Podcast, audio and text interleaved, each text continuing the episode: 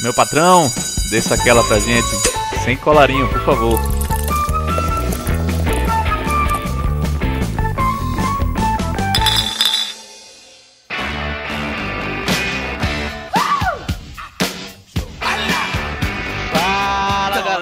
Começando mais um Sem Colarinho aí no seu agregador de podcast favorito. Então já sabe, né? Abre aquela cervejinha, bota o pé pra cima, afrouxa tua gravata, tua, tua camisa e vem com a gente.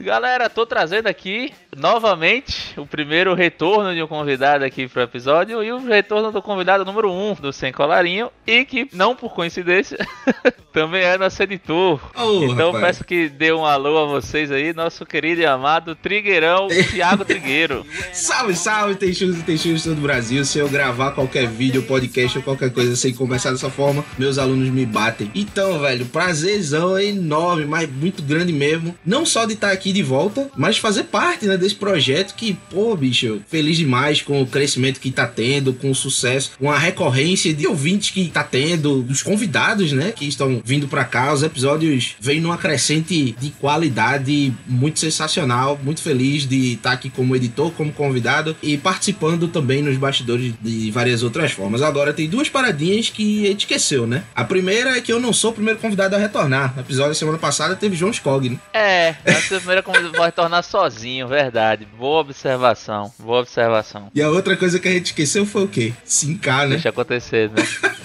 Quer fazer agora? Vamos embora, vamos sincar. Deixa acontecer. Naturalmente.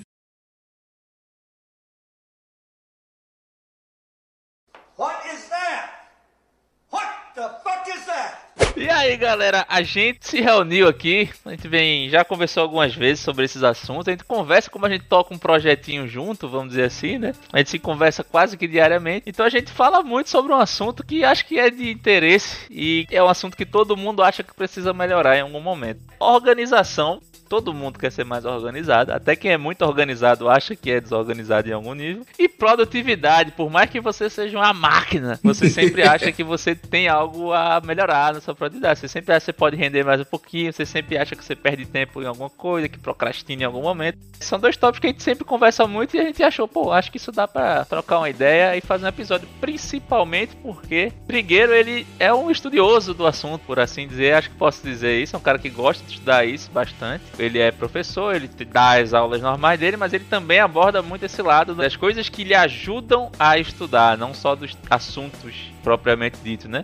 Então a gente resolveu trocar uma ideia sobre isso. Então queria que você introduzisse, Trigueiro, assim, o assunto, o, o que é organização e produtividade para você. Então, Vini, como tu falou, eu sou professor. Acho que você sabe que eu sou professor por paixão, né? A gente se conheceu na Poli, a gente se conheceu na faculdade. E a galera que me acompanha mais de perto, acho que desde aquela época já sabia que meu sonho sempre foi ser professor. Eu tenho uma paixão por isso. Por acaso eu sou professor para Enem, mas o que eu gosto mesmo é desse processo de aprendizagem. E aí eu sempre passo para os meus alunos, não só química, física, biologia, história, essas coisas, mas o caminho da aprendizagem. Até porque, graças a Deus, tem um bocado de ex-aluno meu na federal, na E nas faculdades que querem, mas eles não param de aprender. A vida toda você tá aprendendo, você tá querendo aumentar a produtividade, como você falou, e às vezes não é nem para virar o maníaco do parque da produtividade. É só para você otimizar. Porque assim, se você consegue ser bem produtivo, você descansa mais.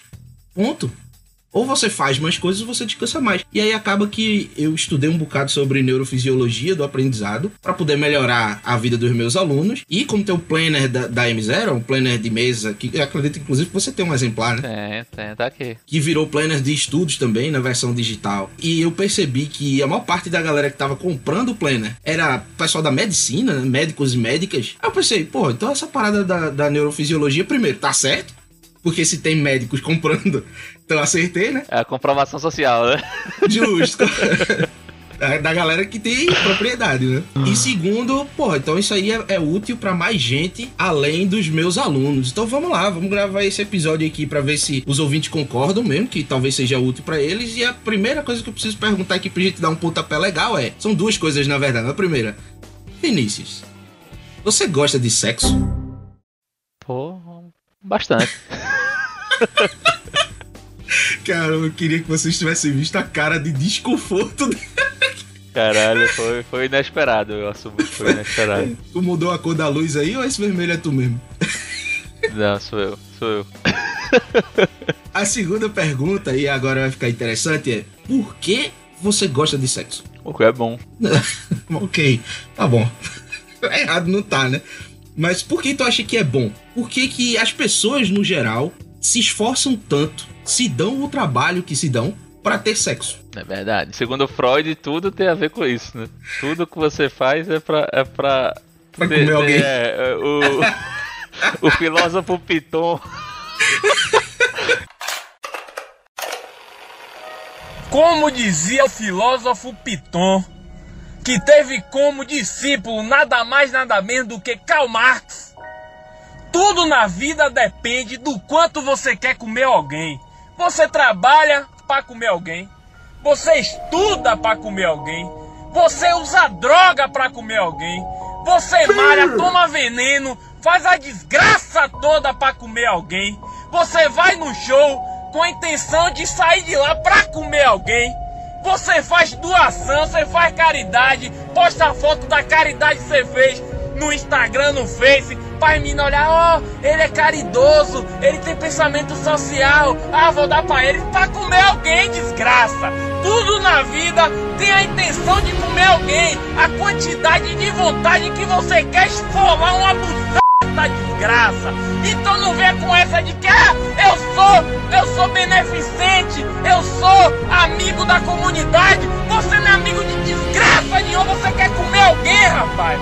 Você quer fuder pra comer alguém. Você não estuda pra ter um emprego bom, pra juntar dinheiro pra falar, ah, não sei o que, eu sou bem sucedido. Você estuda pra chegar, ah, desgraça, eu tenho dinheiro, eu vou fuder, eu vou comer todo mundo, desgraça. Então a ideia é essa, façam tudo, façam tudo na intenção de esfolar uma buceta. Cara, esse áudio é muito bom, velho. É muito bom, velho. Qualquer dia eu posto na página esse áudio. É aquele negócio que todo mundo já ouviu, mas quando toca de novo, você escuta de novo. É.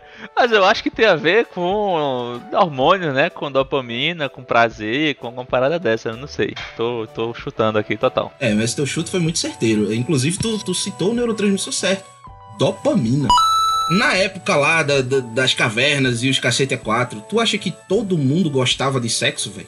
Pensa aqui comigo. Vou falar do ponto de vista animalesco aqui agora. Do animal mesmo. Somos do reino animal, então somos todos animais. O cara que gostava de sexo e o cara que não gostava de sexo, eles conviviam, certo? As mulheres e, e que gostavam de sexo, que não gostavam de sexo, elas conviviam também. Gostar significa liberar dopamina quando você faz alguma coisa. A dopamina é um, um neurotransmissor muito importante para o funcionamento do teu corpo, evolutivamente falando, porque ele é o teu corpo dizendo Que é bom pra ele. que você fez algo certo. Sim, sim. Então, quando você tá com sede e você toma água, dopamina. Pá! Quando você tá com vontade de fazer cocô e você faz cocô, dopamina. Tá entendendo? Quando você tá com pouca energia, ainda falando do Homem das Cavernas lá. Quando você tá com pouca energia e come um alface, você não libera tanta dopamina quanto quando você come uma maçã, que é rica em carboidrato. Porra, eu acho que nenhuma. Eu acho que nenhuma pros dois. Mas vamos lá.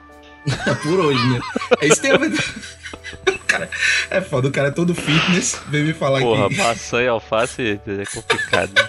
alface eu difícil, até né? como, mas porra, só alface é, é, é chato. Mas vamos lá, vamos lá, foi mal. Mas acompanha aqui o raciocínio. É porque naquela época você não tinha brigadeiro. Não tinha picanha, né, também. Você não tinha rodízio de sushi, você não tinha essas porra toda. A gente nasceu na época certa.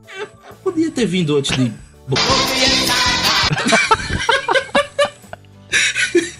No século certo, pelo menos. pronto, pronto, tá beleza, tá ótimo. Naquela época, o cara, quando ele comia uma maçã, ele achava a maior maravilha doce do mundo, tá ligado? Então ele liberava dopamina para aquilo ali era uma maravilha. Era o corpo dizendo a ele: você precisava de carboidratos, você comeu carboidratos, tá certo, toma aqui essa dose de dopamina pra tu ficar feliz e querer repetir isso. Mas nem todo mundo liberava dopamina com tudo. Tinha aquele cara que liberava dopamina quando fazia sexo.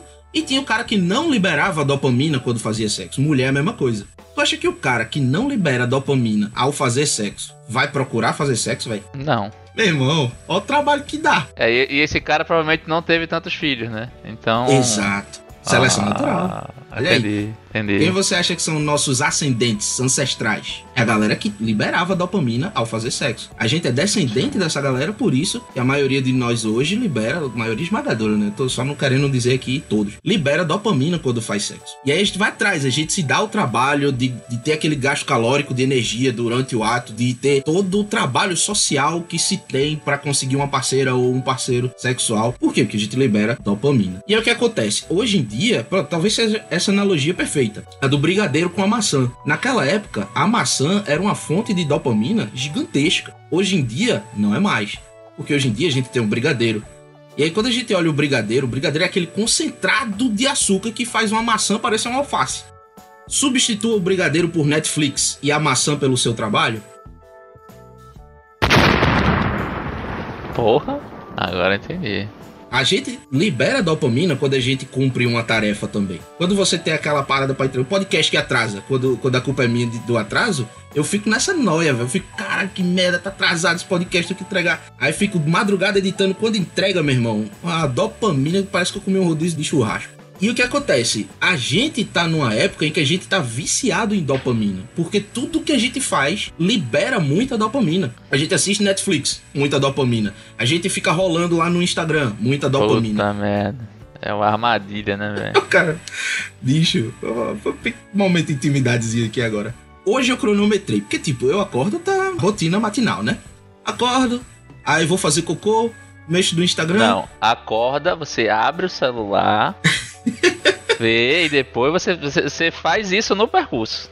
É, você primeiro abre o celular e depois você vai pro banheiro e continua, né? Porque você acha que alguém lhe mandou uma mensagem dizendo que você ganhou na Mega Sena de noite, que só pode, né? É muito bizarro. Super urgente. A gente é, a gente é horrível. Aí pronto, aí eu faço cocô, depois levanto, tomo um banhozinho, faço toda aquela rotina matinal. Hoje eu cronometrei, Sim. pai. Meu irmão, você fazer cocô com o Instagram aberto. Caralho, velho. Na verdade, você, você fica no Instagram e você aproveita e faz o cocô, né? É, porra. é, é, é que nem quando o cara tá comendo uma coxinha, o cara bota muito ketchup, o cara faz aquela piadinha, né? É, tá comendo o que com esse ketchup aí?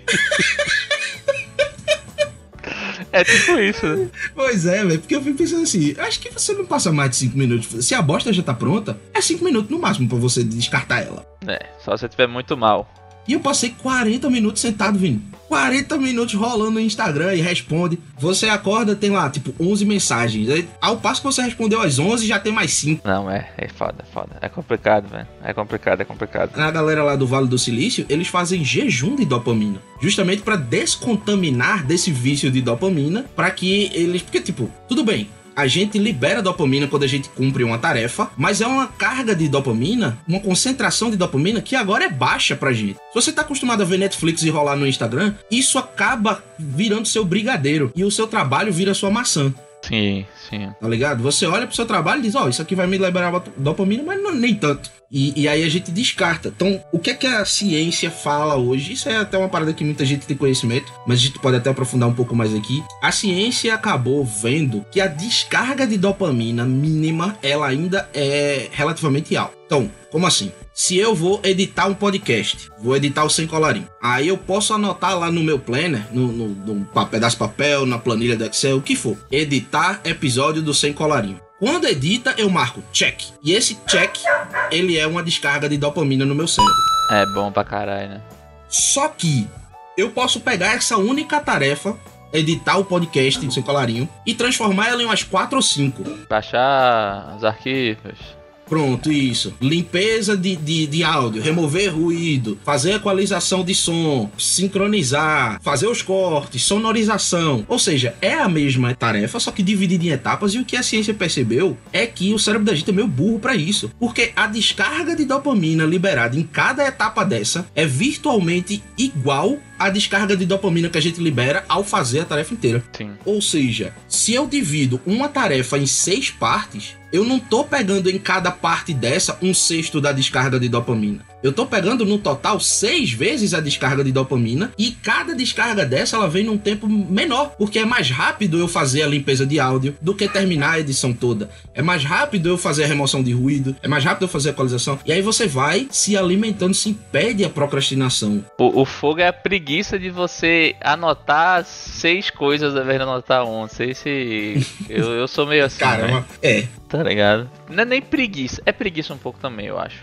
Mas assim, tem uma tarefa que tem subtarefas. Só que eu tô fazendo 45 tarefas ao mesmo tempo. Se eu for quebrar todas em 6, vira um negócio muito grande, tá ligado? E aí fica. Você perde muito mais tempo controlando as tarefas do que fazendo as tarefas. Aí, tipo, foda é achar esse meio do caminho aí, de você não fazer um negócio muito amplo, mas também você não quebrar tanto que não. que inviabilize você controlar de uma maneira que não lhe tome muito tempo, né? Pelo menos eu sinto isso. Tô ligado. O negócio é não deixar atrapalhar mais do que ajudar, né? Isso, isso aí. Então, duas coisas. Primeiro, eu vi um comentário no YouTube uma vez que eu achei do caralho, porque eu tava elaborando ainda um vídeo sobre procrastinação pros meus alunos, só que eu não faço vídeo só por fazer. Se tiver um vídeo bom sobre o assunto já existente no YouTube, eu só encaminho o vídeo pros meus alunos. Eu só faço vídeo se não tiver nenhum vídeo que realmente use ciência sobre aquele tema. Aí é meio desgostoso, porque procurando vídeos sobre procrastinação, aí o que tinha lá é procrastinar. Comece. Pra parar de procrastinar, come. Obrigado, gênio. É. Fuderosa essa dica aí, viu? E era tudo assim, tá ligado? E aí tinha um comentário de um cara lá que eu não lembro o nome, mas se você estiver ouvindo, parabéns. velho. A melhor forma de procrastinar é procurar vídeos no YouTube sobre como não procrastinar. o cara perde o tempo Pô, do cacete e não tá produzindo, não tá fazendo nada, tá ligado? Só Errado não tá, né? Errado não tá. Não, tá. Mas enfim, pra resolver essa parada da, da preguiça, a gente usa outra característica da mente humana, que é o amanhã eu faço, tá ligado? A gente é muito bom em, em ter fé que no dia seguinte a gente vai fazer o que precisa ser feito. E aí o que acontece? A minha recomendação para os meus alunos sempre é, na anotação das coisas que tem pra fazer, no Planner tem até um espaçozinho pra isso. No Planner da M0. Tem link aí no post. Jabá de oportunidade que a gente chama. Achou uma brecha, pá, jabá tem uma área já para você colocar lá, que é uma das obrigações fazer a anotação das obrigações do dia seguinte.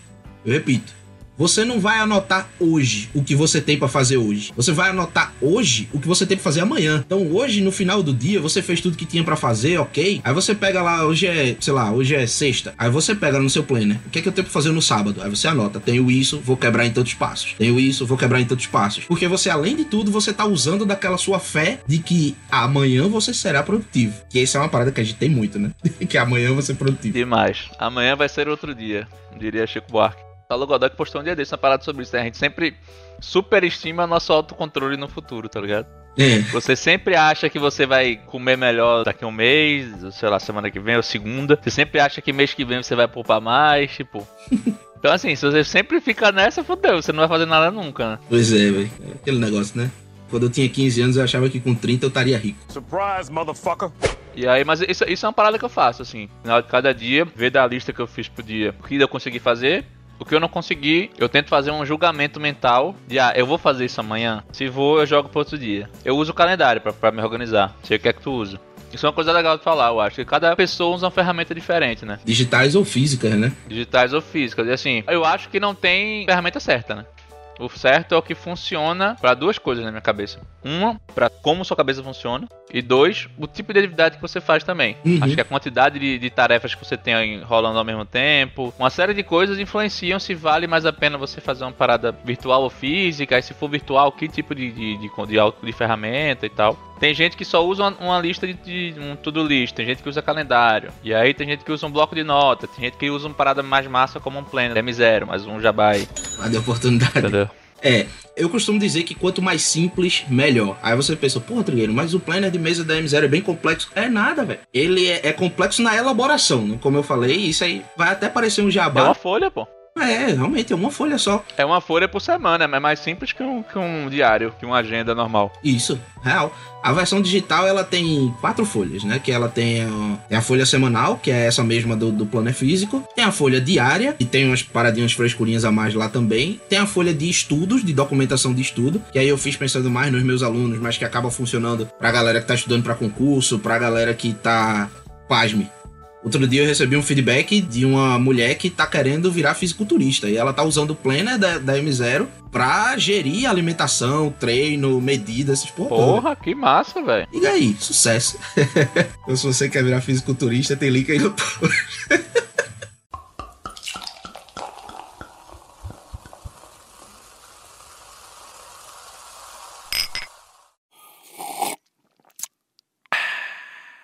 O planner de mesa da M0 ele é super simples. Ele foi complexo na hora da elaboração. Aí realmente a gente foi a fundo, teve consultoria de Rodrigo Rodrigues, grava podcast comigo, cara é cientista, PhD na puta que pariu toda.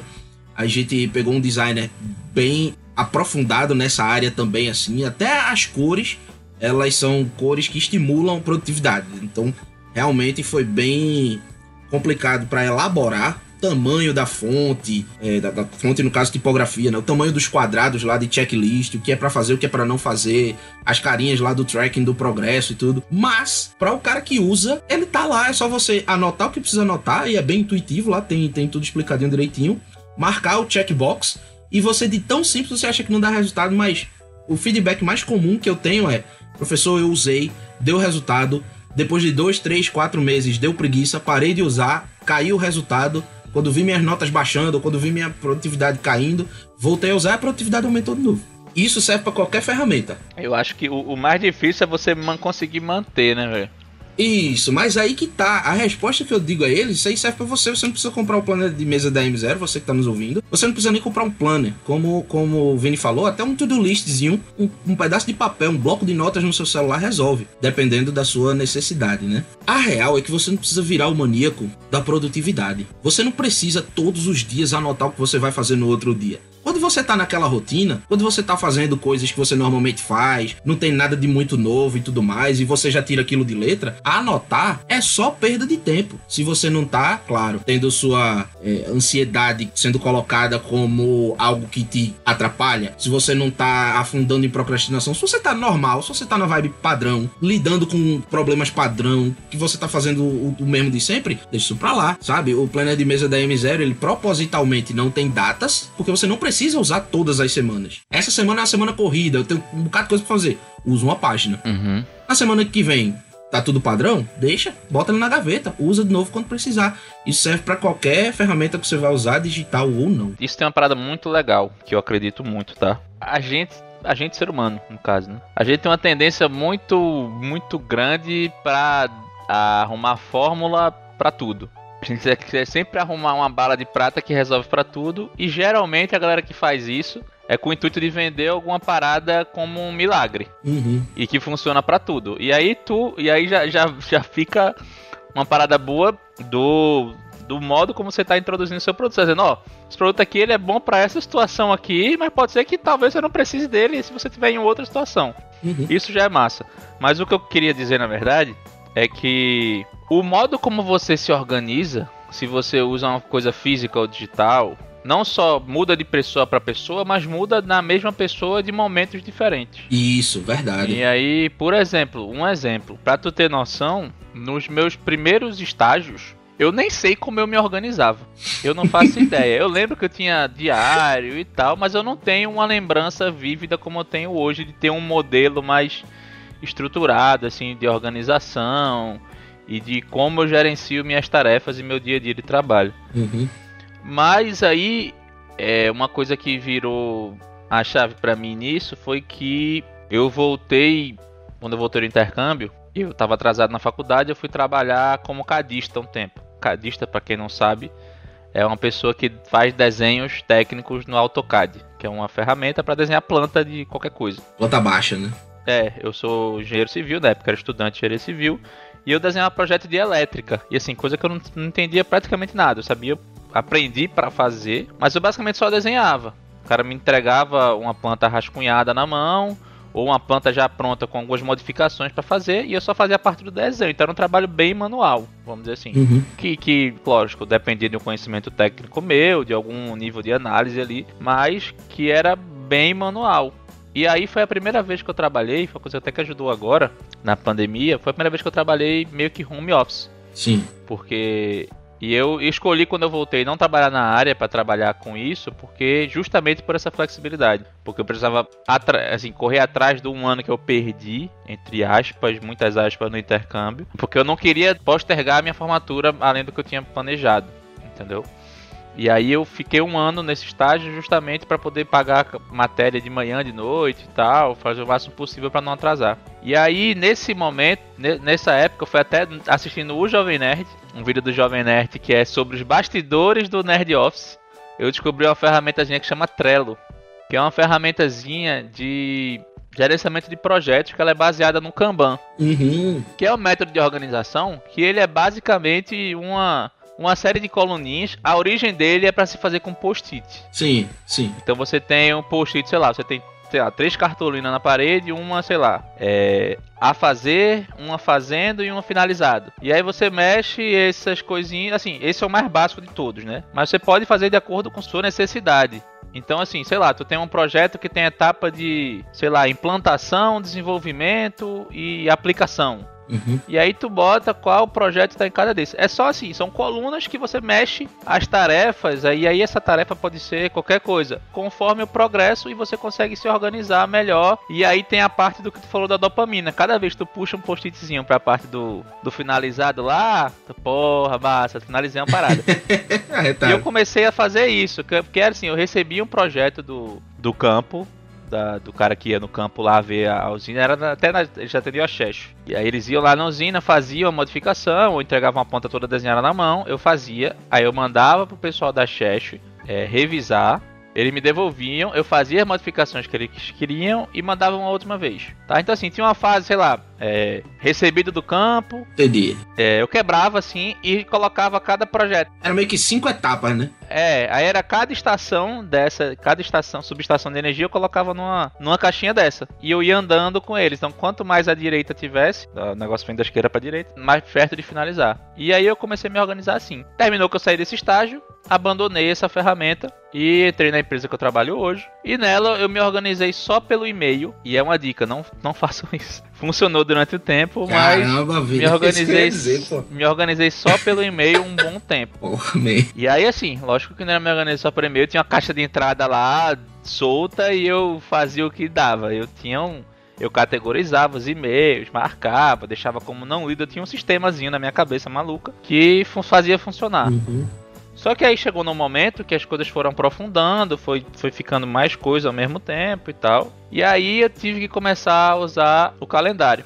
E foi uma coisa que eu introduzi, passei um tempo utilizando, voltei e hoje, eu acabei, tô acabando de falar, eu percebi que por mais que eu não faça, não, não siga religiosamente como eu queria seguir, não é todo dia que eu pego, passo para outro dia. Tem vezes que eu faço de manhã no outro dia e é pior, porque eu já perco o tempo da manhã seguinte tal. Uhum. Mas eu não abandonei. Desde que eu, tipo, de fato consegui engatar e se usar, eu nunca mais abandonei. Já cheguei a passar uma semana sem fazer. Mas assim, no final dessa semana, chega na sexta, caralho, tem que fazer um negócio no calendário. Aí eu pego, vejo que eu finalizei, em que dia, faço um, uma engenharia reversa e jogo as coisas que não fiz pra outra semana, entendeu? Hábito, né, velho? Então, hábito. É de fato um negócio de hábito. Acho que é muito focar em vou fazer. E assim, a gente às vezes se sabota de, ah, não tô cansado hoje, não vou fazer. E aí no outro dia de manhã, você deixa para fazer no final do dia da, do outro dia. Aí você vai estar tá cansado de novo. Então, pô, uhum. se tu percebe que tá melhor fazendo isso no primeiro horário da manhã, passa pro primeiro horário da manhã, assim. Não se apega às regras que tu estabeleceu antes, porque se eu tivesse me apegado a qualquer maneira dessa de me organizar, não teria evoluído da melhor maneira, porque e aí pegando um conceito de de gestão normal, né? A, a vida ela é um PDCA eterno. Então, essa isso também é. Então, tu vai fazendo de um jeito e aí tu percebe que não tá legal, tu vai começar a fazer de outro. Tem alguma mudança nas coisas que tu faz, tu vai fazer de outro. E tu não pode ser lógico que assim, você vai, com o tempo, você vai só refinando ali, você já tem um escopo maior, uma base melhor de como é que funciona. Mas pode ser que tenha necessidade de você fazer mudanças. Até porque o mundo muda também, né? Você não tá vivendo num mundo constante. Então um negócio que tá dando muito certo agora, semana que vem, pode ser que não, né? Tá, então assim, Uma coisa que eu acho muito importante é você não se apegar a um método específico. Mesmo que ele dê certo, né? Mesmo que ele dê certo um tempo, assim, o que te trouxe até aqui não vai te levar até onde você quer estar amanhã. Perfeito. Então, assim, eu acho muito importante você não se apegar a um método. Massa, você aprenda o máximo de métodos possível para tudo na sua vida, mas não, não, não se apaixone por um método. Crie, crie o seu de acordo com sua necessidade, com como sua cabeça funciona, com como a cabeça da sua equipe funciona se você tem uma equipe. Então, assim, é uma série de coisas que influenciam e fazem com que qualquer método puramente seja muito restrito à situação que, que ele funcione, entendeu?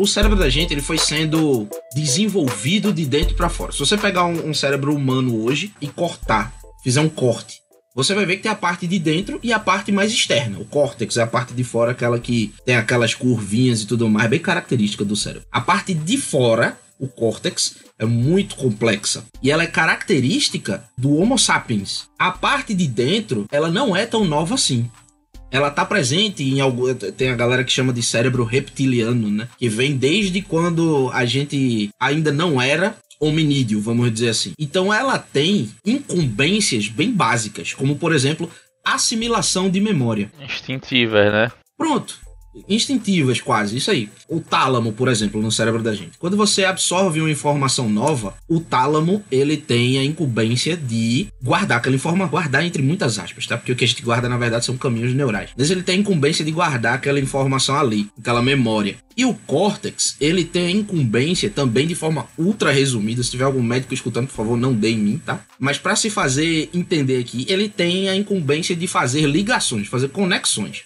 Que para nós é mais importante no, no, pro resultado final do que ter as memórias assimiladas, as memórias guardadas. Por quê?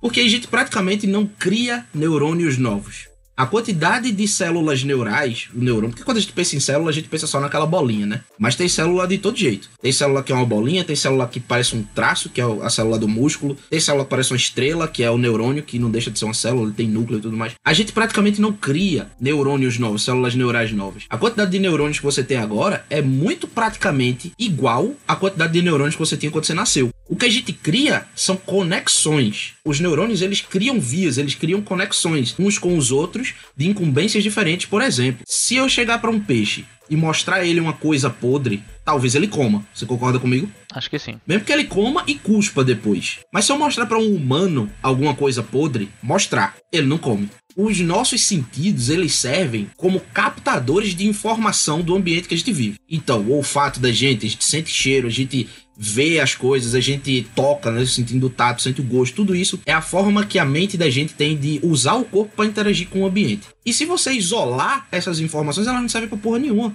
seria você me mostrar alguma coisa que tem cheiro de podre e eu cheirar e dizer, tem cheiro de podre, vou comer, tá ligado? Entendi. Seria eu não conectando o meu olfato com o paladar, com o que eu já vi antes e até com sentimentos, com as memórias que estão lá no tálamo de que comer coisa podre vai fazer eu ter dor de barriga, vai fazer eu ficar doente. Sim. Então tu entende que as informações, elas têm uma serventia muito pequena se não tiverem conexões.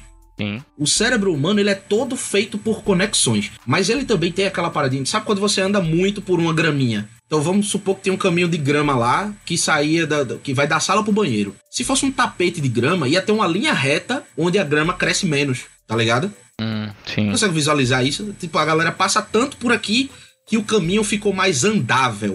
O cérebro da gente é a mesma coisa. Tem, tem um negócio muito massa, que é uma, uma imagem de um campus da universidade, acho que é lá nos Estados Unidos. Que, tipo, tinha um gramado, e aí a galera não fazia curva, tipo, era o caminho mais curto era atravessando esse gramado para fazer um monte de coisa. E aí perceberam que não valia a pena ter aquele gramado, que valia a pena fazer calçadas, né, caminhozinhos de, de concreto no meio desse gramado, e eles usaram os caminhos que que tinham tava... a, grama, a grama queimada, tá ligado? Da grama, da, grama, grama amassada e tal. Usaram isso pra fazer, eram os caminhos mais usados, tá ligado? Pô, genial. Serve até como metáfora pra empresas, né? Que se você começa com um produto pronto, você começou tarde demais. Porque você pode analisar o que é que seu cliente quer, né? Mas isso aí é para outro episódio, pra tu chamar um especialista mais nessa área também. Mas enfim, o nosso cérebro funciona dessa forma. Se você anda muito pelo mesmo caminho, ou seja, se você usa muito as mesmas conexões, os neurônios criam mais conexões entre aqueles dois pontos. Então, se eu tenho, sei lá, meu neurônio da visão e meu neurônio do, do motor, vamos supor, para tocar violão, e eu toco violão todo dia feito Yamandu, esses dois neurônios, vamos resumir para dois neurônios. É Yamandu, velho? Vou botar pra tocar agora, peraí, viu?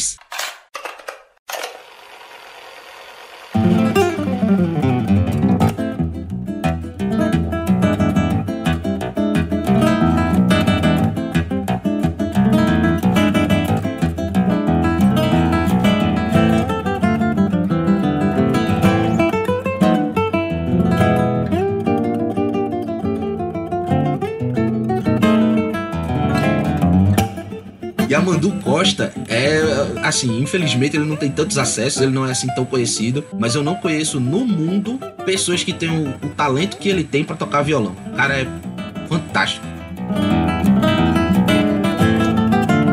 Eu acho que o amigo meu já me mostrou. Agora, agora pensando bem, acho que o amigo meu já me mostrou. Tipo, é um cara que é virtuosíssimo assim no violão e tal, né?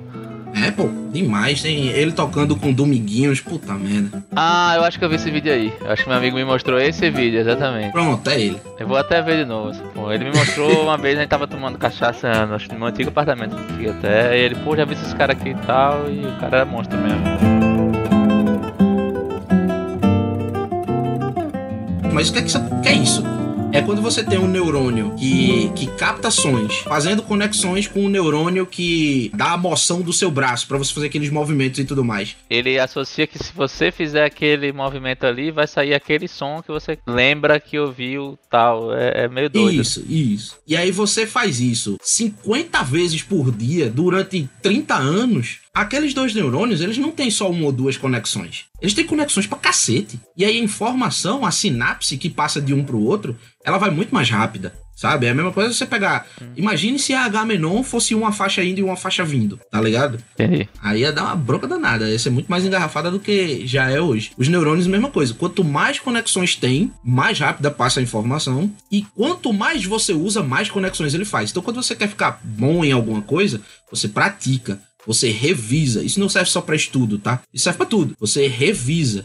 E aí entra muito nessa parte que tu falou, eu não abandono o meu Uma organização, o processo de organização. de gerenciamento. de gerenciamento, boa. Sim, eu, eu não abandono. Por quê? Porque você acabou criando um hábito. O que, que é um hábito? O hábito é o teu cérebro entendendo que aquela parada ali ela tem que ser rotineira. Ele encontrou um equilíbrio entre a quantidade de conexões que ele faz daqueles neurônios, o resultado que você tem é a energia que ele gasta. Se você precisar de um resultado maior, ele ou vai gastar mais energia ou vai fazer mais conexões neurais. Aí o que acontece? Quando você passa a, a produzir menos, quando você passa a usar aquilo menos, aí ele pensa, das duas uma, ou esse filho da puta volta, ou a gente vai ter que desfazer algumas conexões aqui, porque conexões se desfazem também, tá? Quando você faz uma parada durante muito tempo, tocar violão, pronto. E a Mandu para 20 anos de tocar violão. Se ele for tocar o violão de novo, ele não vai estar tão bom. E aí, para evitar isso, o cérebro da gente começa a estimular. O hábito ele faz isso, ele faz com que a gente continue fazendo aquela parada sempre que tá dando resultado, que tá sendo produtivo pra gente, tá sendo benéfico. Isso serve também para você não ficar naquela neura, como como tava comentando antes, de poxa, eu tenho que fazer isso todo dia, eu tenho que fazer isso todo dia, eu tenho que me programar para tudo que eu vou fazer na vida. Não, calma. Calma porque tem algumas coisas que você faz que já tem tantas conexões que se você não se programar, se você não se organizar,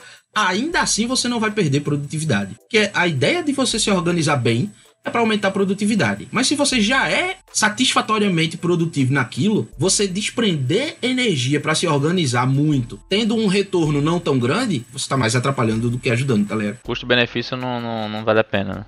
Não compensa.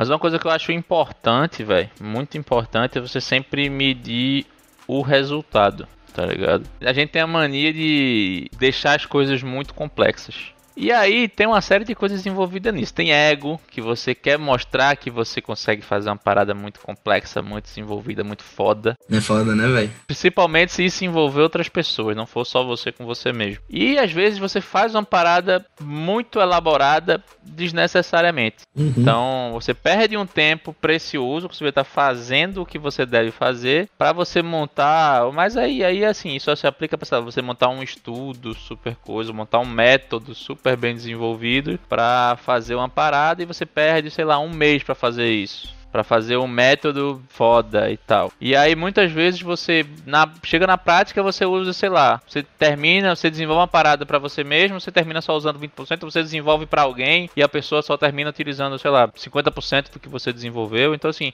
por isso que eu acredito muito num dos preceitos das metodologias ágeis em geral, né? E aí entre Scrum, entre Sprint, entre Kanban, que é vale mais a pena você fazer pequenas entregas, vale mais a pena o projeto ou o produto ele tá em andamento, ele tá funcionando e você vai melhorando ele enquanto ele funciona, fazendo pequenas melhores do que você parar, fazer um negócio super complexo, com o que você acha que sabe, com o que você acha que vai funcionar, e chegar lá na frente você vê que muito daquilo estava errado, muito daquilo não era necessário. Entendeu? Então, pô, sei lá, eu vou começar a fazer só anotar as tarefas aqui. Então você anota lá as tarefas. Sei lá, e bota, sei lá, no seu calendário do Google. Não sei, qualquer coisa. Amanhã fazer isso, isso e isso. Aí, pô, mas sei lá, tem muita tarefa. Pô, eu faço muita coisa. Eu lido com atendimento a cliente, eu lido com qualquer outra porra. Que é muita coisa, é muito pulverizado. São tarefas muito pulverizadas, muito numerosas. Não é uma coisa que eu paro e passo muito tempo fazendo. São várias coisas que eu preciso fazer e que precisam de menos tempo, mas que eu tenho que ter a visão do todo. Isso. E aí você tem muita coisa, aí, pô, você já, você já percebe isso aí já está lhe ajudando. Você tem uma lista de tarefas pura, simples, branca, está lhe ajudando. Mas aí você percebe que, pô, talvez seja melhor eu classificar essas tarefas. Uhum. Então, pô, tarefas que tem a ver com falar com o cliente tá aqui, tarefas que tem a ver com fazer um orçamento é azul, tarefas que tem a ver com coisa isso aqui, entendeu? E aí pronto, você já consegue colocar lá na sua listinha de tarefas. E às vezes você até percebe que a legenda que você deu, ela não tá otimizada. Por exemplo, tu falou aí, ah, falar com o cliente vermelho, é, orçamento é azul. E depois você percebe que, não, peraí, calma, eu prefiro legendar por urgência, tá ligado? É, é pra agora, vermelho, tá, tá de boa, azul e por aí vai. E você pode mudar depois de novo. Boa, duas coisas, tá ligado? Sei lá. Eu, eu por exemplo, aí já, já compartilhando um pouco do que eu uso. Hum. Eu uso categorias, mas eu também uso categorias que são baseadas em cores, mas eu também coloco no nome da atividade um tagzinho. Então assim, eu tenho um projeto que chama projeto, sei lá, tô chutando aqui, tá? Falar qualquer coisa. Projeto ventilador. o cara olhou pro lado e. Ele olhou- Ventila- Projeto ventilador. E aí eu coloco ventilador, testar, energia. Não sei, tá ligado? Hum.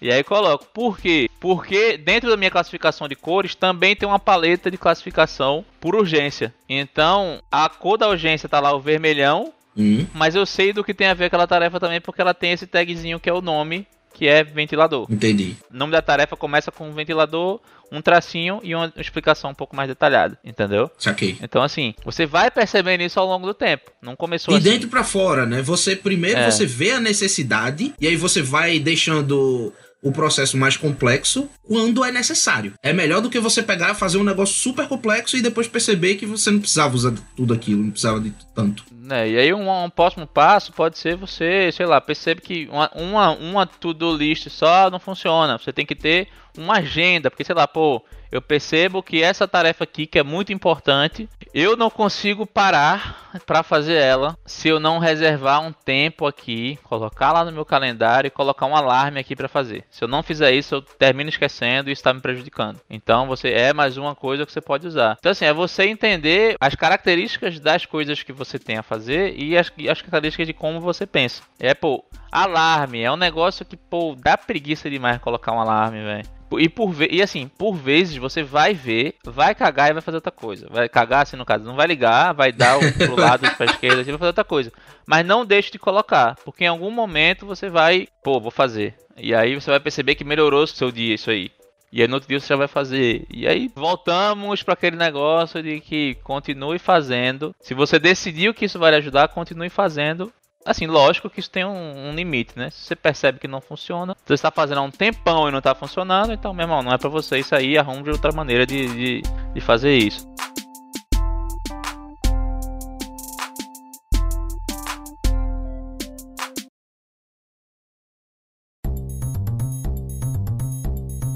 Parada que tu falou aí que me chamou a atenção pra um negócio que eu acho super importante. Tu, tu falou lá, uma folha vazia e tal, e tu disse especificamente, eu preciso ter a visão de um todo. Eu tenho certeza que tem uma galera que chegou aqui nessa marca, ouvindo a gente aqui agora, inclusive um abração pra você, se você tá nos ouvindo aqui até agora, para, respira. Como é que tá seu dia? Você tá tomando água? Hidrate. Tem gente que tá, tá ouvindo a gente aqui até agora e tá pensando, poxa, mas eu não faço absolutamente nada disso e eu me viro. Eu desenrolo. Eu consigo resolver minhas broncas sem tanto aperreio, sem montar lista, sem usar Trello, sem usar nenhuma ferramenta de gestão de tempo. E eu digo para você, tem um mundo maravilhoso que você ainda não conhece.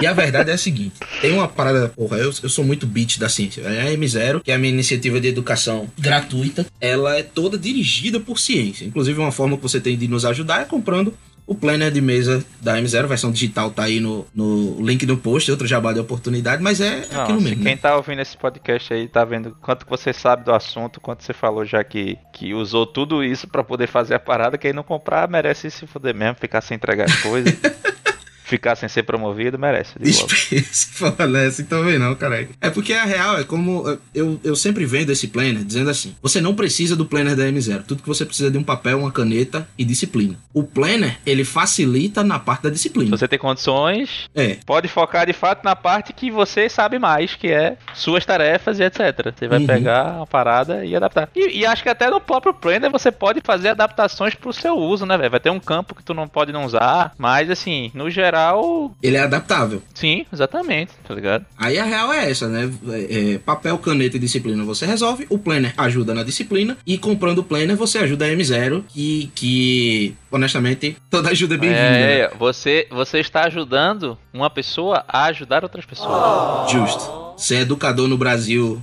A gente tá em 2021, caso você esteja escutando isso aqui no futuro. Ser educador no Brasil de 2021 tá difícil. Tem um estudo, é, ele foi replicado já diversas vezes, então tem versão russa, tem versão em francês, tem versão em inglês. E o estudo ele é duplo cego, que é isso.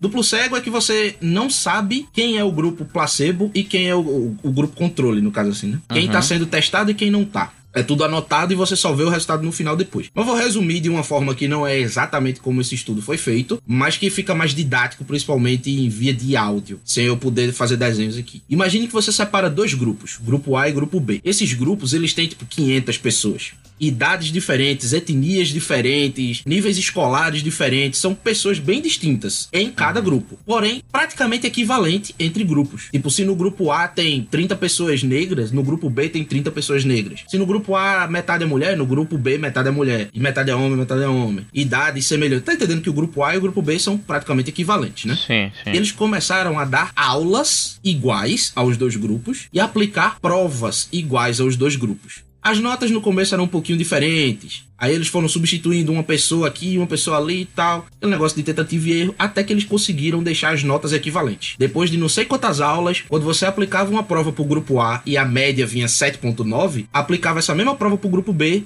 e a média vinha 7.9 também. Outra prova pro grupo A, a média 4.3, pegava essa mesma prova, aplicava no grupo B, a média vinha 4.3 também. Ou seja, ficaram grupos praticamente equivalentes mesmo. Sim. Aí começaram a testar. Chegaram pro grupo A e falaram assim: Ó, tem um negócio pra te dizer mais tarde.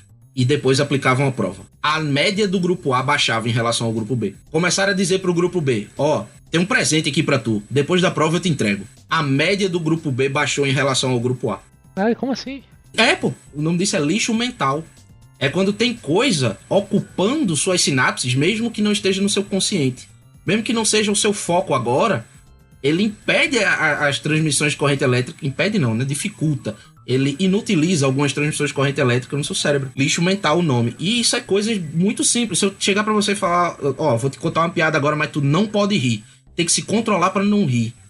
Você vai rir com certeza.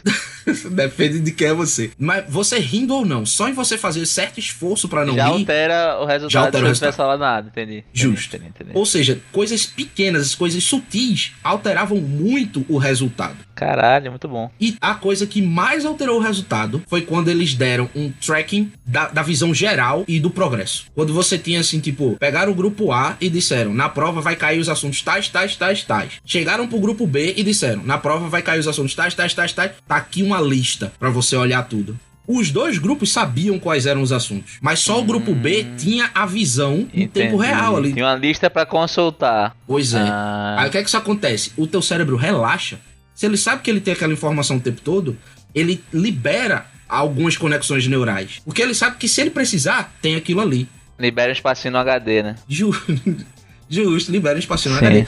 E o resultado que se teve com isso, só com o fato de dar a eles a- anotado o que tinha pra se fazer, foi de um aumento gigante, assim, um aumento considerável, tanto em provas difíceis, quanto em provas fáceis, quanto em provas equilibradas. Tinha questões difíceis, médias e fáceis. Ou seja, para um teste duplo cego que foi replicado diversas vezes em diversos países por diversos grupos controle e teste, ter esse resultado significante é praticamente prova de que isso realmente funciona. E quando você está traqueando o progresso, inclusive isso tem no planner da M0 também, né? Tracking do progresso ali na- no canto inferior direito, isso aumenta teu rendimento, ponto final. E quando o seu rendimento ele tem um teto, por exemplo, Trigueiro. Trigueiro tem três podcasts para editar hoje. Eu, eu posso aumentar o meu rendimento pra puta que pariu. Eu não vou conseguir editar quatro. Se eu só tenho três pra editar, três é meu teto. Mas quando eu tô rendendo melhor, eu termino esses três, seis horas da tarde, e vou descansar durante a noite. Tá ligado? Ter benefício a todo momento, a todo tempo. Então, velho, essa, essa parada de você ter uma visão geral e de você saber aonde você tá, tipo, ah, eu fiz a primeira tarefa agora, fiz a segunda tarefa agora, falta tais. Não é só saber o que tem, é saber quantas faltam. Quantas já foram? Isso. Isso é bom pra caralho. Tem um, um resultado absurdo, velho. E aí eu lembro de uma aluna minha, Priscila, que ela inventou um método que eu achei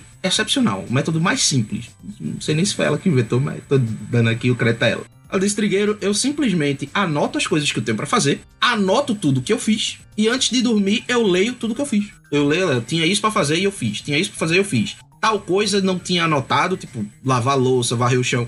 Mas eu fiz, aí eu anotei. E antes de dormir, ela lê aquilo Eu tudinho. tento fazer isso também, é um negócio que eu tô começando a tentar fazer, velho. Man, eu não vou entrar em detalhes quanto a isso, não. Mas eu estudando a respeito disso, eu vi que isso até ajuda você a emagrecer. Porra, como assim? É pau, velho. O corpo da gente é, é Se você for analisar as coisas que o cérebro faz, tá ligado aquele filme Split, fragmentado? Tô ligado qual é, mas não vi. É, é bom. E ele é baseado numa história real. Não, não a história daquilo que aconteceu, né?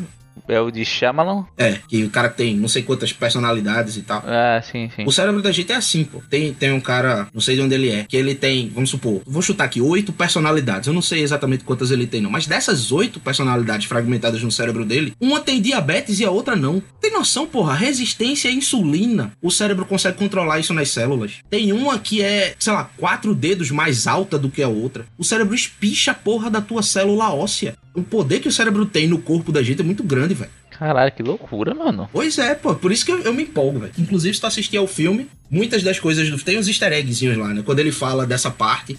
Que tem uma personalidade que é cega, tem outra que não é cega. E o, a personalidade que é cega não é que, tipo, não é placebo, não é o cara, ah, eu acho que sou cego. Não. A parte do cérebro que lida com, com toda, todo o estímulo ocular desliga. Corta os fios do Justo. Exatamente. o olho do cara. mesmo. Caralho. Tipo, a- a- ele é cego mesmo quando ele tá naquela personalidade. Indo pro exemplo mais comum, gravidez psicológica, né, brother? Porra, verdade, velho. Gravidez psicológica, isso mexe com os hormônios que você secreta, tá ligado? Isso mexe, isso enche teu peito de leite. Uhum. é, velho. tem mulher que lacta, pô. Mulher lacta. A cadela daqui teve gravidez psicológica. Ficou cuidando de uns ursinhos de pelúcia e tal. Doideira, velho. Caralho, sério mesmo? Aham. Jesus, velho. Pegou uns três ursinhos de pelúcia assim. Se a gente fosse tirar, ela brigava, deixava não. Caralho, nunca tinha ouvido. que- De cachorro eu nunca tinha ouvido, velho. Caralho. pô. Tem, tem. Mais do que, do que de gente. Doideira, mano. Jesus, velho. Então, aí, enfim, no final das contas é isso, velho. É você, tipo, tudo bem, talvez você não precise perder ou investir seu tempo estudando seu cérebro. Tem gente que já fez isso pra você. O YouTube tá cheio de gente vendo essas coisas. Essas plataformas, essas ferramentas que você tem pra gerenciar o seu tempo, pra gerenciar o seu progresso e tudo mais, foram feitas por pessoas que consideraram esses estudos Uhum. e o planner de, de, de mesa da M0 entre elas, né, obviamente. Mas o recado que fica aqui é que vale muito a pena você tirar um tempinho pra incrementar, testar algumas dessas no seu cotidiano. Pra, é, pra pensar como você se organiza e como você produz, né? Justíssimo. Pensar se o que tá fazendo é da melhor maneira. No final das contas, isso acaba aumentando a qualidade de vida, velho.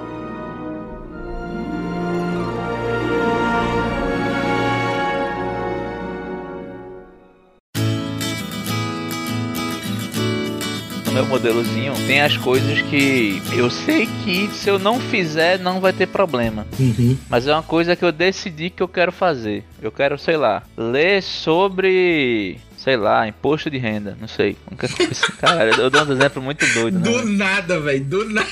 Tá ligado? Ler sobre imposto de renda. Aí eu coloco lá, ele fica no meu. É o que eu chamo de backlog. Toda semana Hum.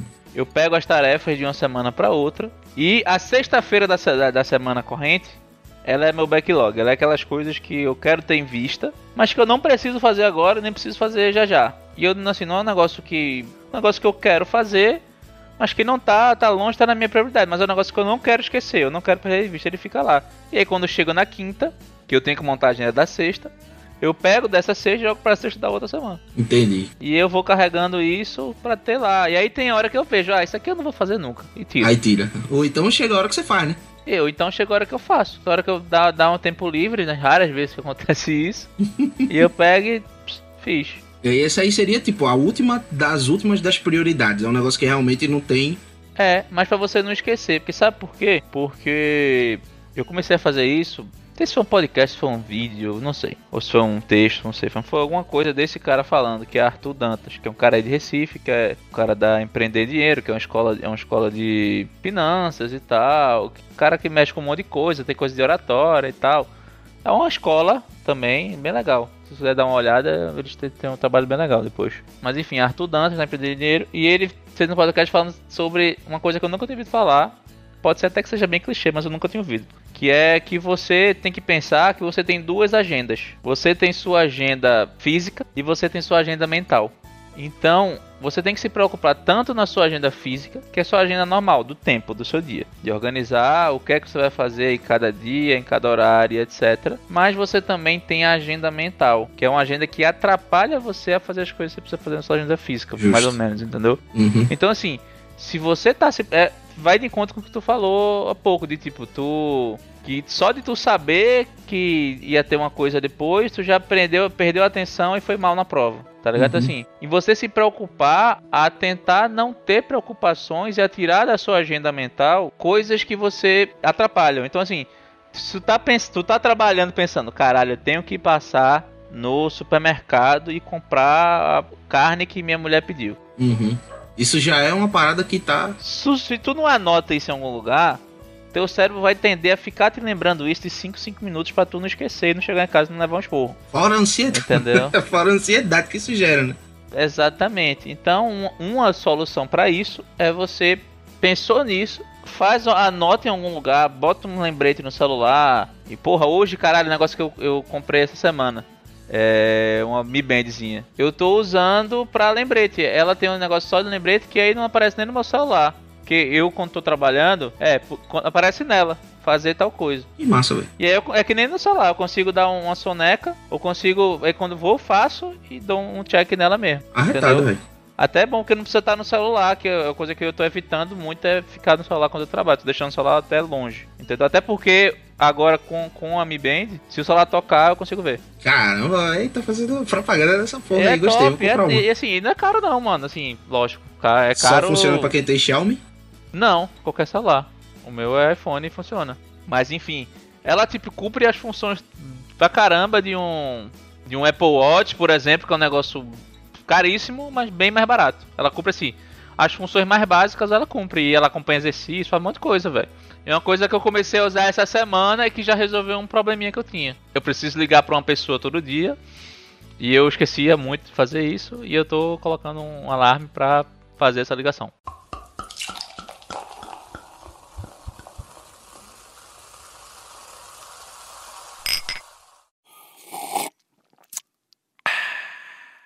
Tu falou sobre essa parada aí que linka com o lixo mental e tudo mais.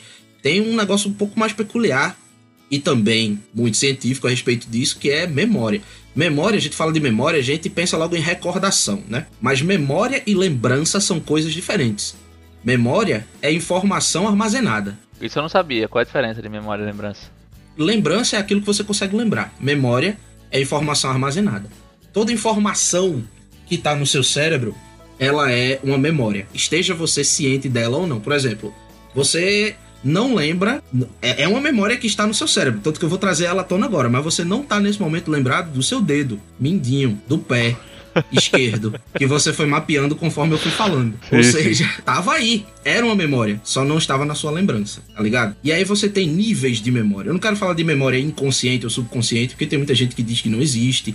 E a ciência ainda não bateu o martelo em cima disso, então é fé. Se a ciência não desprovou, é fé e, e, apesar de eu ter a minha, não, não, é esse o assunto de hoje. Mas é certeza que a gente tem a memória de trabalho, também chamada de memória de curto prazo, e tem a memória de longo prazo. O nome já diz, memória de curto prazo é aquela que você aprende rapidamente e depois você esquece que ela serve para resolver um problema ali na hora.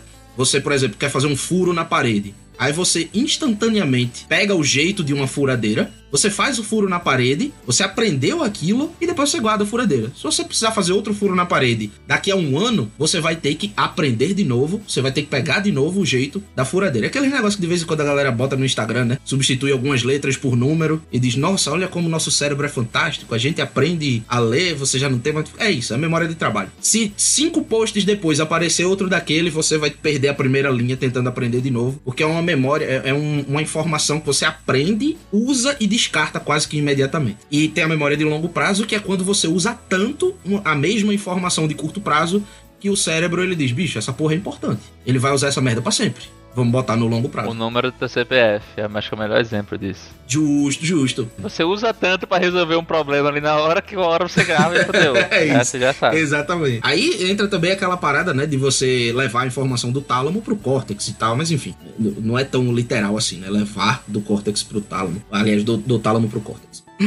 Mas a real é que a informação, a memória de longo prazo, ela trabalha de forma contraintuitiva. Ou seja, quanto mais você usa sua memória de longo prazo, mais fácil é de você usar. Porque o normal seria, você usa muito, sobra pouco para usar, né?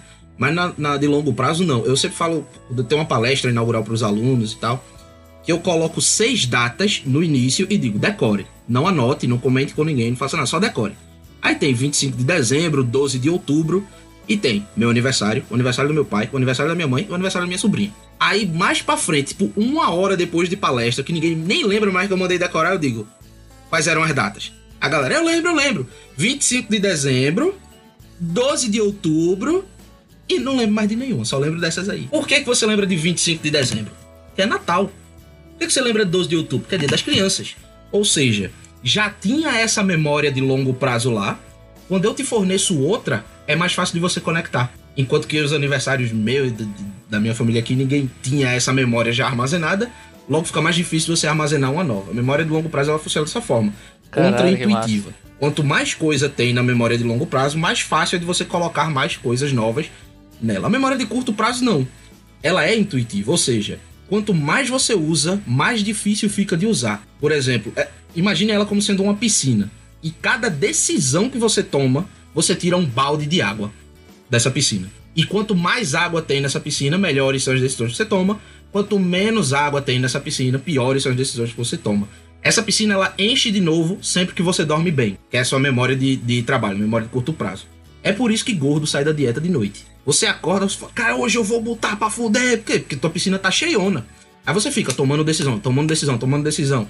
E não necessariamente precisa ser uma decisão. Galera, me vejo, me vejo muito nisso aí, velho. Muito. Olha aí, muito. a ciência te explica, pai. Começando a trabalhar de manhã, tudo funciona, eu faço esse caralho, isso aqui, aqui, tudo encaixa, tá ligado? Aquela coisa assim, porra, eu sou. Eu sou uma máquina. Cara, chega às 4 da tarde, 5 da tarde, velho. Porra, tem hora que fala, caralho, eu sou moço, idiota, velho. Eu já li isso aqui cinco vezes, brother. Que que é isso, velho?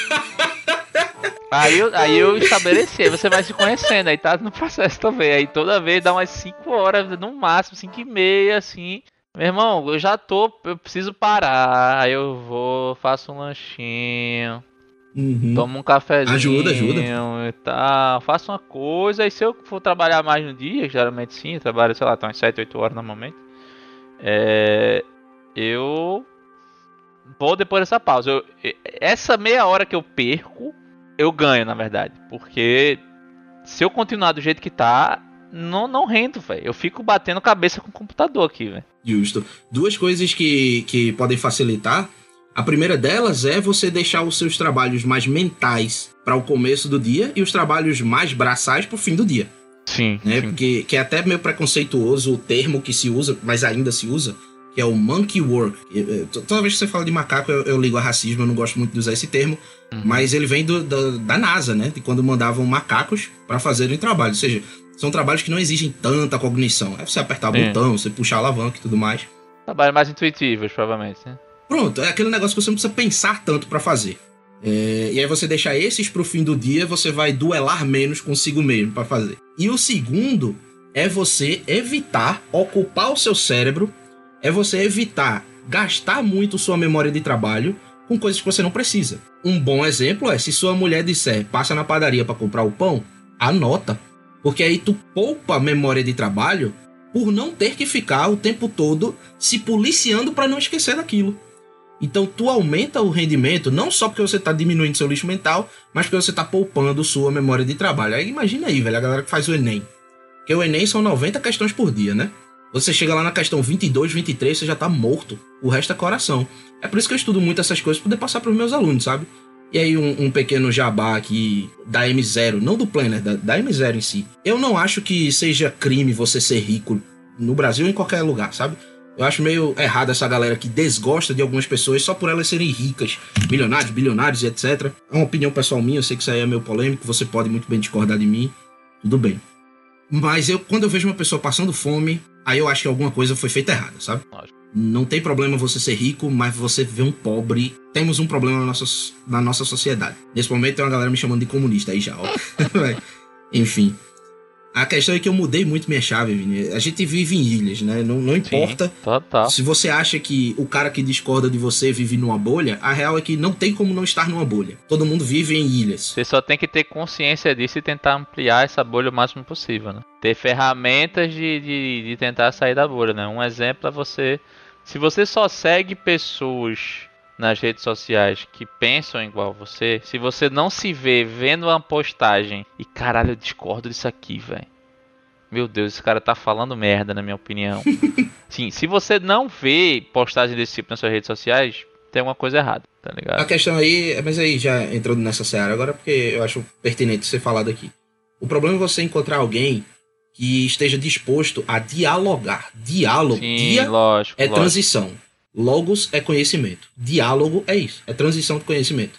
É você engrandecer o outro e se engrandecer, cada um com um pedacinho. O que a gente vê hoje, infelizmente, é uma galera que está muito preocupada em desbancar quem não concorda com você. Mais do que escutar o que o cara tem para dizer. E aí, nesse momento, a galera tá ouvindo e pensando: é isso mesmo, quando eu discuto com os caras, os caras só querem me desbancar. É, mas faz uma autoanálise. Tu realmente escuta o que o outro tem a dizer? Tá ligado? Você ouve pra entender ou ouve pra rebater? Exato, perfeito. Mas aí voltando, eu dava aula a galera que, assim, aos mais ricos da zona norte do Recife, sabe? É o cara que mora na cobertura perto da Jaqueira. Então eu já tinha um vislumbre de uma ilha diferente da minha. Porque a minha ilha é Uhum. classe média, por aí, né? E esse cara não. Porém, de repente, eu comecei a dar aula a uma galera mais, assim, necessitada, menos privilegiada. Sim. E é óbvio Sim. que tem, ainda assim, camadas entre o pessoal mais carente. Você tem o, cara carente que anda de ônibus e você tem o cara carente que não tem um tênis para ir para aula. Vai a pé, descalço. Você tem o, o carente que tem um celular do ano e você tem um carente que nem celular tem. Que na casa toda são dois celulares só e você só pode carregar uma vez por dia por causa da conta de energia, sabe? E, e quando eu vejo alunos como a própria Pris- Priscila, como Maiane, como Vinícius, que estão na federal e eles chegam para mim e dizem: professor, muito obrigado pela sua influência na minha vida. Eu vou poder dar ao meu filho uma vida com menos dificuldades do que as que eu tive. Aí eu fico, porra, eu tô no lugar certo. Hoje em dia eu ganho bem mais do que quando eu dava aula a galera rica, mas eu sinto que tem um legado para deixar aqui, sabe? Eu sinto que se essa galera não esquecer a origem, o Brasil de amanhã vai ser melhor e eu tô fazendo minha partezinha nisso. Aí quando eu venho aqui no, no Sem Colarinho gravar sobre ciência, de- da produtividade, quando eu faço o planner, o jabá do planner e tudo mais, eu não faço para vender porque eu quero ficar rico, eu faço porque eu quero deixar a M0 em pé. Eu quero continuar fazendo o que eu sinto que eu vim na Terra para fazer, entendeu? Não, boa, do caralho, faz todo sentido. Eu até, até falando no começo, né? Você tá você comprando, além de você se ajudar, você tá ajudando uma pessoa a ajudar outras tantas pessoas que são ilimitadas, né? Porque é um projeto que está disponível na internet para quem ter acesso. Então, além de você comprar o plano, você puder divulgar a M0 também, que é um projeto muito legal, que dá acesso à educação de forma gratuita, conteúdos gratuitos e educa não só conteúdos em termos de, como eu já falei no início, né? Eu acho que é uma parada muito massa, que não é só conteúdo, não é só biologia, física, química e etc, naquele modelo padrão, mas além de você fazer as conexões entre os temas, que a gente até já falou que conexões são coisas muito importantes, né? Uhum. Além de fazer as conexões entre os temas, tem essa parte do como aprender a aprender, do estudo sobre como se estuda. E isso é massa, isso tem muito, eu vejo muito pouco, pelo menos nessa parte. É, eu não faço nada sem isso, nada. Entendeu? Então assim, é uma parada muito legal. Então, assim, fica o minha indicação também, Oh. se é que ela vale alguma coisa. Obrigado. Porra, peraí. E compre, compre o, o, o planner, se você tá nessa pegada aí de se organizar. 14,90, velho. 14,90 pra ajudar o projeto. É, pô, pelo amor de Deus, se você for na qualquer papelaria aí da sua seu bairro, se você for comprar o caderno mais safado que tiver, aquele que a, que a capa é um cara surfando, ele é mais de 15 reais. Não, mas calma, tem uma, uma parada pra ser. Pra se deixar claro aqui, que o 14,90 é a versão digital do Planner. Você compra o arquivo Hum, com as folhas sim, sim. e aí você imprime conforme sua necessidade. Tipo, vou usar essa semana, Beleza. você imprime a folha semanal. Vou usar hoje e amanhã, você imprime duas folhas diárias, por aí vai.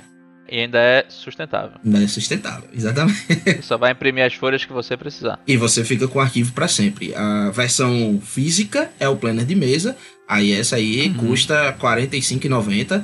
Mas mais pra galera de Recife e região metropolitana, né? Mas mesmo assim, se você for olhar, mesma versão física, se você for olhar um caderno na mesma espessura, com uma Uhum. folhinha safada, sem nenhum trabalho científico no meio, ele não é muito mais, muito mais barato que isso aí, não. É, e a gente, o, o planner físico, a gente optou por fazer ele nesse preço, porque se você for observar os planners de mesa, todos eles são nessa faixa, né? Entre 40, 39,90 e, e, e 49,90. Entre 40 e 50 reais. O da gente fica na mesma faixa porque a gente diminuiu a margem. A gente usa folha de gramatura 250, a gente usa espiral dupla, é, o planner físico. É uma cartolina, É velho. palpa, é- e é, folha daquela suavezinha, tá ligado? Você passa a mão, ela não é áspera, ela parece folha de revista, de jornal, sei lá, de jornal não, de revista, sei lá porra é. Ele tem uma partezinha descartável, de- destacável, ele já vem com dupla face aplicada atrás, é cheio pra que isso? Destacável. Não, é, é muito, é muito trabalhado, é coisa assim, é, é trabalho gráfico pr- primeiro, velho. É, e pra encerrar, eu posso fazer um- um- uma recomendaçãozinha que não tem nada a ver com a- comigo ou com a M0, só porque eu descobri hoje. Pode não, deve.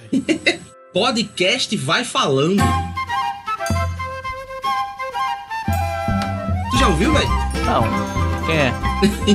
É do pessoal lá da Poli, pô. Jarbas e Lucas. Aí de vez em quando eles levam uns convidados e tal. Hum. Meu irmão, eles vieram falar comigo no Instagram. Mas quem é essa porra? Ele é Jarbas aqui e tal. Comecei a conversar com eles a respeito do podcast. Eu disse, porra, vou ouvir.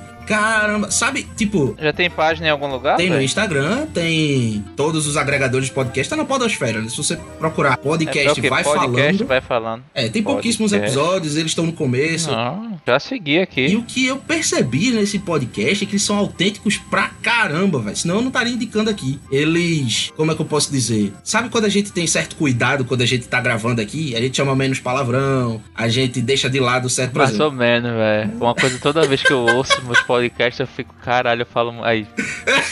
Caralho, eu falo muito palavrão. Toda vez que eu ouço, eu fico agoniado. Eu fico, meu irmão, eu sou. Eu, que eu fico pensando, com certeza eu faço isso no trabalho, sei lá, na vida, tá A ligado? partir do próximo episódio eu vou cortar todos, vou botar um pi. Aí foda. Aí, seria outro vídeo já.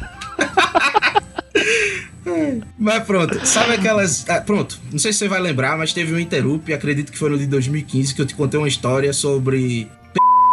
Boizinha. Ah, né? Lembra dessa história?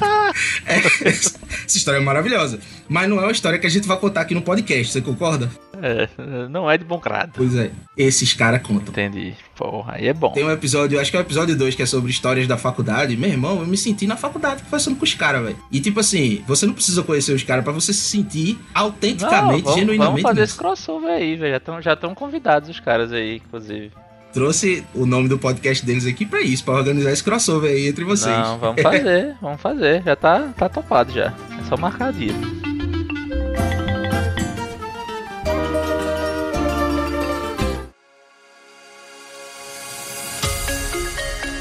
Trigueirão, agradecendo novamente aí a sua presença. Você, como a gente falou no começo, é o primeiro convidado a voltar sozinho.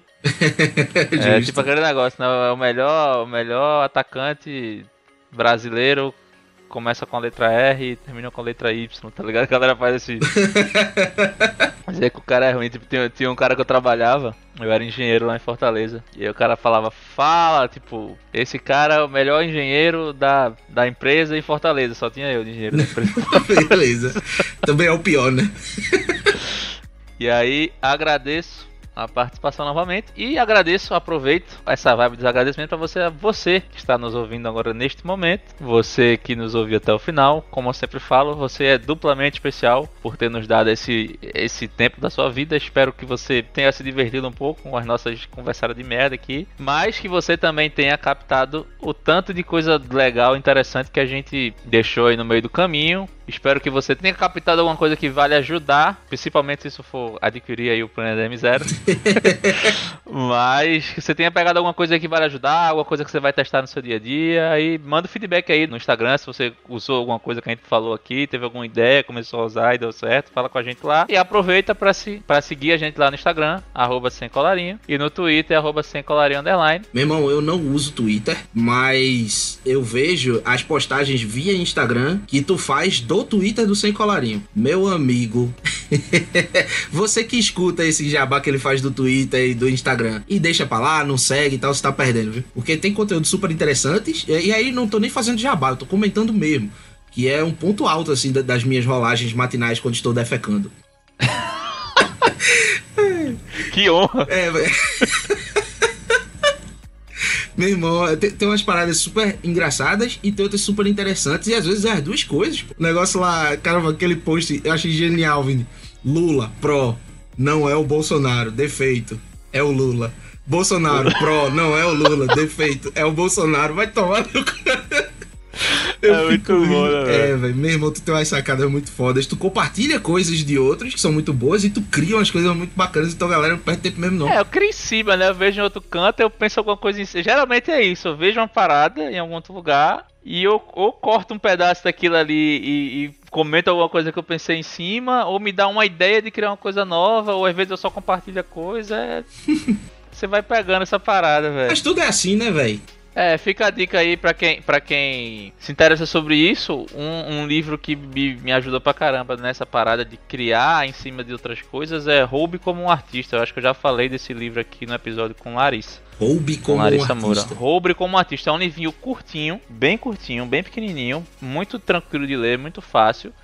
E, assim, tem umas ilustraçõezinhas e tal. Um livro como parece um livro de criança, só que é pra adulto. Uhum. Tipo, ele é bem legal, muito interessante, tipo, é sobre isso, de assim, sobre produzir conteúdo e sobre as sabotagens que você se faz pra não fazer as coisas que você quer fazer e tal. É muito legal. Entendi. Então, deixo a dica aí. Tem físico e tem e-book também. Eu li e-book, mas acho que físico deve ser até mais legal por causa dessa pegada dele de ser meio ser meio ter ilustrações e tal. Talvez seja até melhor físico. Como eu li na pandemia, eu comprei e-book. Eu vou, vou procurar Mas fica a físico. indicação. Enfim. Muitíssimo obrigado, Vini, de coração pelo convite, mais uma vez, pela oportunidade de estar aqui. Tanto de, de divulgar o trabalho da M0, divulgar o Planner também, e divulgar um pouco sobre ciência, né? Quanto de ter esse papo, velho. Em tempos de pandemia, é, você fazer uma call com um cara que você considera pra caramba é um lazer, velho. É uma lavagem na, na mente que você faz durante a semana. Porra, né, com certeza, brother. Com certeza, com certeza, velho. Pô, agradeço também. Tamo junto demais e valeu, galera.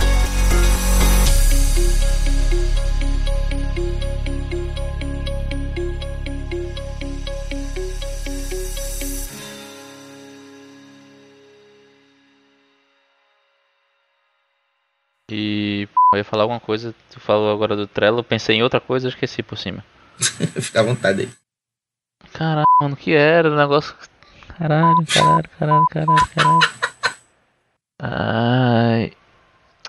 Caralho, vou falar outra coisa aqui.